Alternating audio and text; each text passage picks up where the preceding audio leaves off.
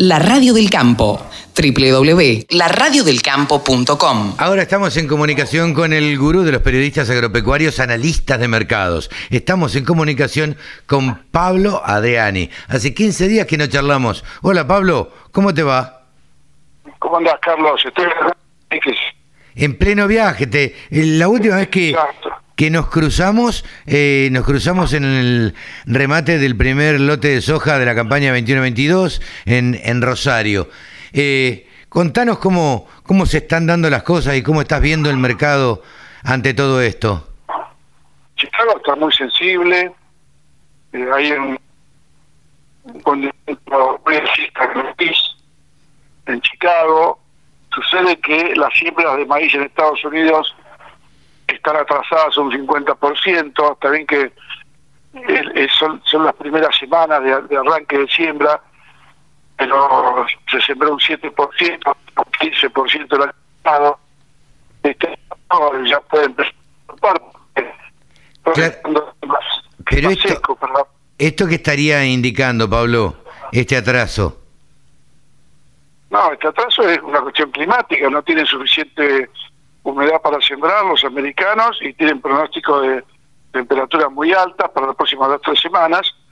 Entonces, eh, vos sabés que en Estados Unidos la ventana de siembra de maíz son 30 a 35 días. Claro.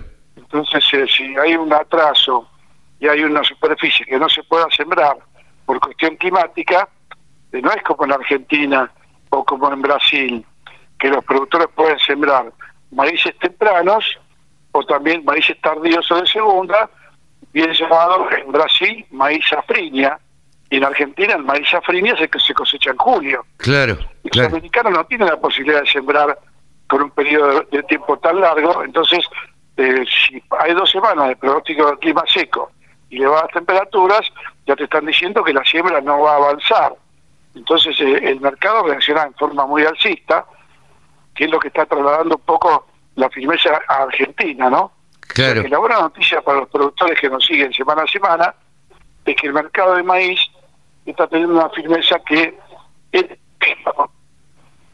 Eh, una característica ha tenido este año, digamos, independientemente de retenciones, independientemente de lo que pase en, en el mercado interno, han sido los valores internacionales, ¿no, Pablo? Bueno. la llamada, lamentablemente. Está bien, no, no, no. Ahí, ahí, te escuchamos perfecto. decíamos, no sé si vos me alcanzaste a escuchar, que independientemente de lo que suceda y todas las vicisitudes en la Argentina, eh, lo que han acompañado han sido los precios internacionales. Sí, lógicamente.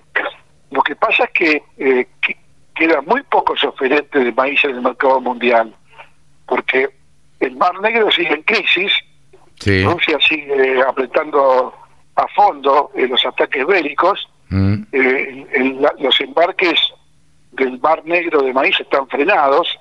Entonces te quedan como principales países oferentes hoy Brasil y Argentina. Y dentro de tres o cuatro meses, Estados Unidos. Claro. Entonces, Brasil, Brasil está vendiendo a full y tiene problemas con la cosecha del, del último de maíz de safrinia que está dando rendimientos por debajo de los esperados. Y Argentina tiene el, condimento de que el gobierno, en la práctica, tiene cerrado los registros de exportación, porque condiciona mucho para que pueda registrar que el maíz esté comprado, que haya un contrato de venta, que haya un vapor nominado a cargar en los próximos 15 o 20 días. Claro. Con lo cual prácticamente no se registra maíz. Y a eso agregarle que en, en mayo junio se frena la oferta de maíz disponible en Argentina y no terminó la cosecha de maíz temprano. Claro. Hay que esperar a julio para que crezca. Entonces hay un bache de oferta que es el que está provocando la firmeza del maíz en Argentina y creo que la firmeza vino para quedarse. Ese es el mensaje para los productores. Eso te iba a decir. ¿Cuál, cuál sería el mensaje para los productores? Y maíz vender a cuentagotas. Claro. A cuentagotas. Ahora después tenemos la soja, que la soja es un fenómeno bastante interesante eh, está deambulando la soja entre subas y bajas de 2, 3 dólares, 2, 3 dólares, pero la tendencia consistente de la soja en, Chicago es alcista, y en la Argentina tenemos una soja a mayo a 442 dólares, 443, perdón, y después julio junio, julio, septiembre, noviembre es 4.46. No hay un solo dólar de pase. ¿Esto qué quiere decir? Es un mercado que eh, está privilegiando el disponible y el spot, las posiciones de, corto plazo y no los futuros largos. O sea, este es el puede ser el anticipo de la baja anunciada. Lo que pasa es que los productores no van a vender soja en la medida que la industria lo requiere. Entonces eso va a generar una, una, una tensión entre la, la oferta y la demanda que a mi entender va a terminar siendo más un mercado alcista que bajista. Igual la soja a 446 dólares hoy, el disponible, el futuro, es un muy buen precio para los productores. ¿eh? Después de todo lo que ha pasado y, todo lo que ha tenido la soja de Sudamérica, que han perdido más de 30 millones de toneladas entre Brasil, Argentina, Paraguay, eh, es una firmeza que se va, se va a consolidar en el tiempo hasta que ingrese en diciembre la cosecha de Paraguay, en enero la cosecha de Brasil, en enero, febrero del 23, eh, en abril, mayo, junio del 23 la cosecha de Argentina. O sea que falta mucho agua debajo del puente. Claro. va a correr. Ahora, estos, precios firmes en, en lo inmediato y, y en lo disponible, estaría indicando que las necesidades eh, son aquí ahora, digamos, no, no Exacto, se llama necesidades por spot, por disponible. Ahora bien, te voy, a, te voy a hacer una advertencia que está desconcertando mucho al mundo.